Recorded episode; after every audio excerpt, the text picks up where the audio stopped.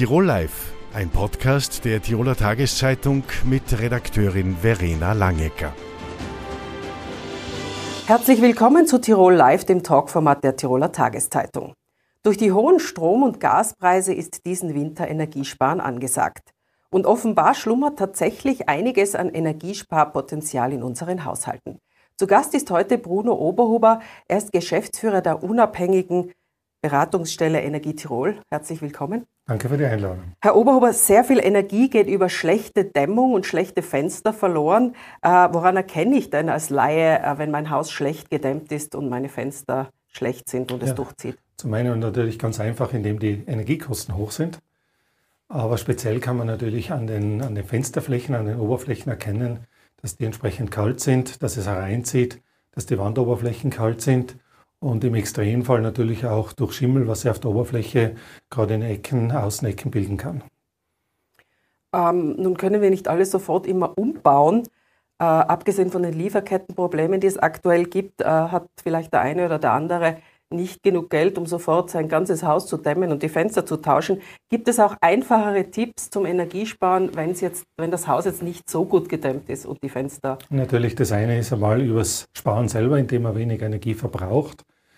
Äh, aber man kann natürlich auch bei, bei bestehenden alten Fenstern etwas nachrüsten. Äh, teilweise ist es möglich, auch, auch Dichtungen wieder einzuführen, dass es die, die Luft nicht direkt durch die Fenster durchzieht. Wenn es ganz kalt ist, vielleicht auch einmal was davor legen. Äh, da kann man bei den Fenstern was machen. Bei den Außenwänden kann man natürlich nichts machen. Aber beim Sparen selber, also wenn man die Raumtemperatur etwas runterdreht, spart man Energie. Wenn man weniger Warmwasser verbraucht, spart man Energie. Also man hat da schon viele Möglichkeiten, auch wieder den Energiebedarf zu reduzieren und damit Kosten zu sparen.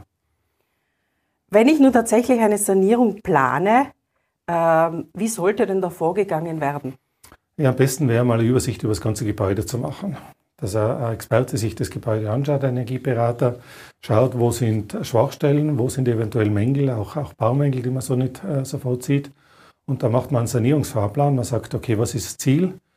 Das Ziel wäre ein Haus, das auch für, für die nächsten 40 Jahre äh, entsprechend energieeffizient und dem modernsten Standard entspricht. Und wenn man das Ziel hat, dann kann man die einzelnen Maßnahmen, sei es die Dämmung auswählen, die Fenster, die neu auswählen, das Heizungssystem anpassen, die Dämmung der obersten Geschossdecke machen. Und der nächste Schritt ist dann einen Fahrplan zu machen. Wir empfehlen zum Beispiel, die Dämmung und das, den Fenstertausch zugleich zu machen, weil das technisch gut geht. Und die Heizung erst am Schluss äh, zu machen, weil man dann auch entsprechend angepasste Heizung äh, einsetzen kann. Mhm. Wie ist es jetzt heutzutage mit der Heizung? Weil es heißt ja immer raus aus Öl und Gas. Äh, was, was empfiehlt sich da jetzt für äh, irgendein Haus? Muss man das irgendwie planen oder sind da manche Dinge überhaupt nicht möglich für manche Häuser bzw. Mhm. Wohnungen? Also wenn das Haus gut gedämmt ist, neu renoviert ist, von der Außenhülle weniger Energie verbraucht, hat man für sich jede Möglichkeit, eine Heizung einzusetzen. Und das meiste wird in Zukunft sein eine Wärmepumpe. Also ich nutze die Wärme aus der Umgebung. Umgebung heißt entweder aus der Außenluft, aus dem Erdreich oder aus dem Grundwasser. Und habe eine Wärmepumpe, um diese Wärme, die auf relativ niedrigem Temperaturniveau ist, dann auf 35, 40 Grad hinaus zu pumpen. Und bei der Wärmepumpe haben wir eben eine obere Grenze momentan bei 40 Grad Volllauftemperatur wegen der Förderung. Eventuell geht es noch ein bisschen rauf. Wenn man ein Haus hat, wo man diese 40 Grad Volllauftemperatur nicht einhalten kann, dann wird es eine Holzheizung und dann normalerweise eine Pelletsheizung. Die Pelletsheizung funktioniert mit einem äh, fixen äh, Brennstoff, einem und auch einer automatischen Verbrennung. Also die Pelletsheizung ist dann vergleichbar mit der Öl- und der Gasheizung. Und diese beiden Systeme kann man einsetzen. Mhm. Energie Tirol hilft ja auch bei Förderungen. Was wird denn aktuell gefördert? Ja, wir haben zwei Förderschienen. Die eine ist die Bundesförderung, die vor allem raus aus Öl und Gas fördert in der Höhe von 7.500 oder 9.500 Euro Investitionszuschuss. Und wir haben auf der anderen Seite unsere Landesförderung, die Wohnbauförderung, die noch einmal einen Heizungstausch fördert mit 25 Prozent plus 3.000 Euro Investitionszuschuss. Und damit kommen wir schon wahnsinnig äh, weit rauf. Wir sehen Förderquoten von bis zu 50 Prozent. Aber auch die Wohnbauförderung wie die Bundesförderung fördert auch die, die Dämmung und den, die Verbesserung der Gebäudehülle. Äh, und da muss man noch einmal genau schauen, äh, wie da die Förderrichtlinien sind. Aber die sind entsprechend ähnlich hoch. Und wenn man jetzt die finanzielle Möglichkeit hat, zahlt es sich ja aus, das ganze Gebäude, wenn man ein Einfamilienhaus oder Zweifamilienhaus hat, das ganze Gebäude zu renovieren. Mhm. Ähm, Wie lange dauert denn jetzt so eine Sanierung eigentlich? Was hat man denn dafür an Vorlauf? Wie lange dauert da die Planung? Weil wir, wir, das musste ja jetzt alles relativ mhm. schnell gehen. Also man muss schon ein Jahr Vorlauf rechnen. Also dass man mal anfängt, das Gebäude zu analysieren. Ähm, schön ist, wenn man im Zuge dieser, dieser äh, Renovierung sich auch über, überlegt, naja, ist das jetzt ein Familienhaus oder kann ich ein Zweifamilienhaus draus machen, wenn Kinder mal einziehen? Das ist vielleicht auch noch ein Hinweis darauf, wenn man überlegt, die Nutzung am Gebäude zu ändern, äh, dass man dort dann auch eine große Renovierung macht. Und da muss man sich einmal schauen, welche Materialien wählt man aus, welches Heizungssystem kommt dann rein, gibt es irgendwelche rechtlichen Rahmenbedingungen, die man einhalten muss, äh, welche Form von Sonnenenergie, also Photovoltaikanlage empfehlen wir immer auf ein Gebäude, Geht es? Ist das Dach richtig ausgerichtet? Welche Größenordnung kann das sein? Und da muss man langsam anfangen, äh, sich Firmen zu suchen oder man sucht sie einen Architekten oder einen, einen, einen sage mal, Generalunternehmer unter Anführungszeichen, einen Professionisten, der für einen diese ganze Abwicklung macht. Weil man muss ja dann die Gewerke ausschreiben, äh, das Ganze etwas koordinieren, wenn es ein Gesamtumbau wird. Das ist schon eine große Herausforderung, wo es sinnvoll ist, sich einen guten Profi zu suchen. Wie ist denn das bei diesen Wohnungseigentumsgesellschaften oder diesen, diesen Mehrfamilienhäusern?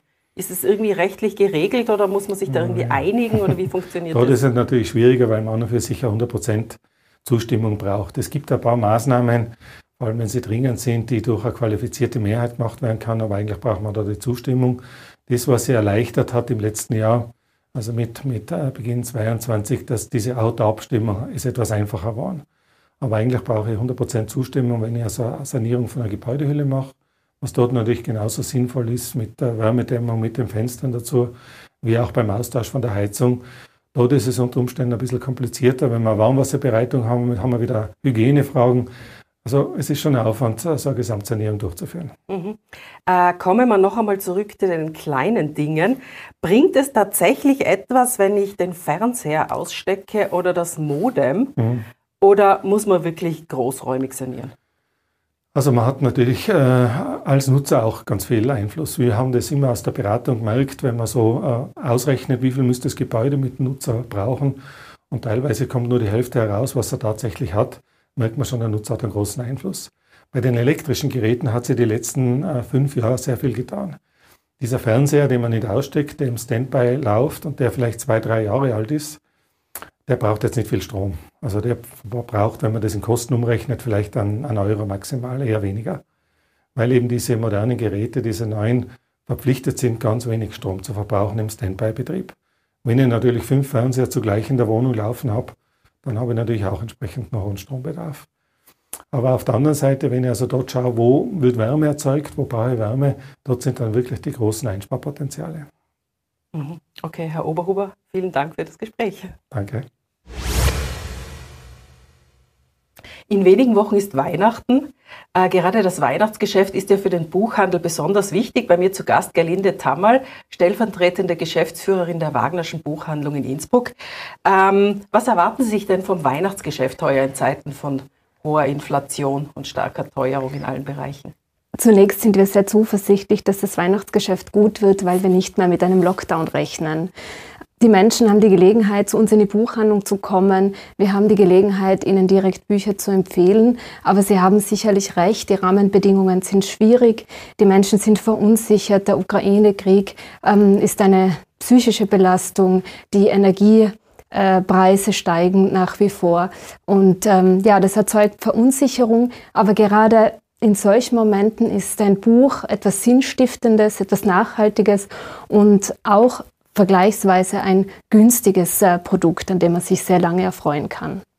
Wie viel Prozent des äh, Jahresumsatzes macht denn das Weihnachtsgeschäft für den Buchhandel aus? Das letzte Quartal ist natürlich äh, sehr wichtig für den Buchhandel. Es sind etwa äh, 20 Prozent des Umsatzes, äh, der äh, für Weihnachten wichtig ist. Wobei man eigentlich sagen muss, dass ähm, Menschen eine ganz große Freude an Büchern haben. Ich stelle das eigentlich das ganze Jahr fest, ähm, weil man so viele Themenbereiche abbilden kann. Jedes Hobby, jeder Vorliebe kann man eigentlich ähm, kann man in einem Buch wiederfinden. Nun äh, gibt es ja schon Auswirkungen äh, in, der, in der Papierindustrie. Also es gibt weniger Papier und das Papier ist teurer geworden. Gibt es da schon Folgen äh, in, für die Bücher, Bücher und Buchhandlungen? Also Preissteigerungen werden eher für das nächste Jahr erwartet, weil die Verlage natürlich ihre Produktion schon fest eingeplant hatten. Und man muss natürlich auch sagen, dass äh, die Preise von Büchern, wenn man jetzt beispielsweise sagt von 1999 bis äh, jetzt, äh, nur kaum eine Preissteigerung erfahren haben, ähm, weil es währenddessen das andere Kosten natürlich deutlich gestiegen sind.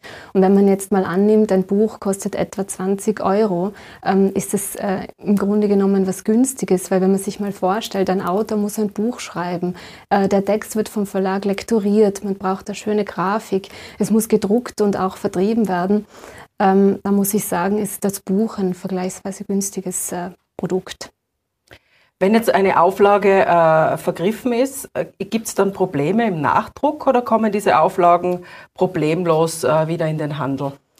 Es wird sehr oft nachgedruckt, das merkt man schon, aber wir haben eigentlich sehr gute und zuverlässige Barsortimente, die eigentlich die Verfügbarkeit von wichtigen äh, Spitzentiteln sicherstellen. Wie geht es denn eigentlich dem E-Book? Hat sich das als Erfolg herausgestellt oder lesen die Menschen lieber Buch, das sie in der Hand haben? Der Anteil von Menschen, die E-Books lesen, ist eigentlich gering, kann man sagen. Etwa 6 Prozent der Leute lesen E-Books.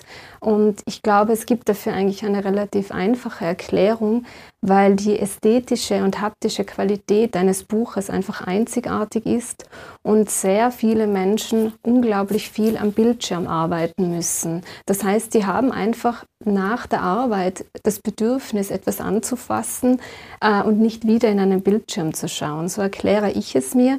Aber wir führen E-Reader natürlich und beraten auch Leute dahingehend, aber ich glaube, mm, dass Bücher einfach einzigartig sind. Ah, und was wird genremäßig am liebsten gelesen oder am liebsten verkauft? Ähm, Menschen lieben Geschichten. Das ist das, was ich eigentlich in meinem Berufsalltag immer wieder erlebe. Das heißt natürlich, Literatur und Krimis sind ähm, Themen, die sehr oft gefragt werden. Aber es äh, gibt auch sehr beliebte äh, Kochbücher, die auch gerne verschenkt werden, vor allem vor Weihnachten. Ähm, Menschen suchen in Büchern einfach etwas äh, Sinnstiftendes und selbst in einem Krimi kann man auch äh, unterschiedlichen gesellschaftlichen Themen auf den Grund gehen. Das muss nicht unbedingt bedeuten, dass ein Krimi oberflächlich ist. Was ist denn derzeit total in? Was muss denn literarisch unbedingt heuer unter dem Weihnachtsbaum liegen?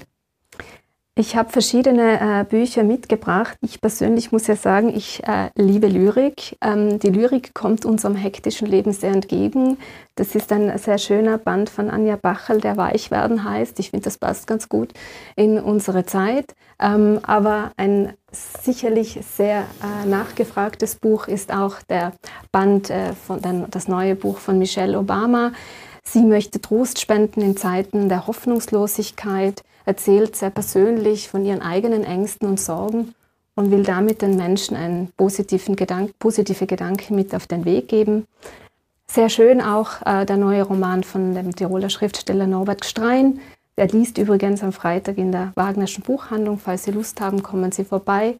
Ähm, es gibt sehr interessante Krimis. Der neue Krimi von Alex Bär etwa versetzt uns in das Jahr 1878 nach Berlin ein Mörder bricht aus einem Gefängnis aus und der weitere Verlauf seines Werdens wird sehr akribisch beschrieben. Alex Bär kann äh, sehr gut und genau historisch recherchieren. Man lernt da sehr viel über diese Zeit. Ein anderes Buch von Herbert Dutzler in der Schlinge des Hasses. Hier geht es darum, wie sozusagen ein äh, Jugendlicher in eine rechtsradikale Szene kippen kann. Also das Spektrum ist sehr groß. Und zum Schluss möchte ich noch zwei Bücher erwähnen. Zum einen das große Brotbackbuch von äh, Christina Bauer. Äh, Brotbacken ist ein riesiges Thema. Es macht Spaß, es spart Geld. Und ähm, auch sehr nett, ein Kinderbuch. Kinderbücher werden sehr viel gekauft, auch zu Weihnachten. Ähm, da geht es um Schüchternheit. Das ist natürlich überhaupt ein sehr großes Thema, auch für Kinder und wie man Schüchternheit charmant überwinden kann. Also auch Weihnachtsgeschenke-Tipps heute in Tirol Live. Danke für das Gespräch. Das Nicht war zu Tirol vergessen Live. das Österreich-Spiel. Entschuldigung. Okay, das Österreich-Spiel haben wir auch noch. äh, noch ein Einkaufstipp heute in Tirol Live. Das war Tirol Live. Äh, die Gespräche mit unseren Gästen wie immer nachzulesen in der Tiroler Tageszeitung, nachzusehen auf tt.com und nachzuhören im Tirol Live Podcast.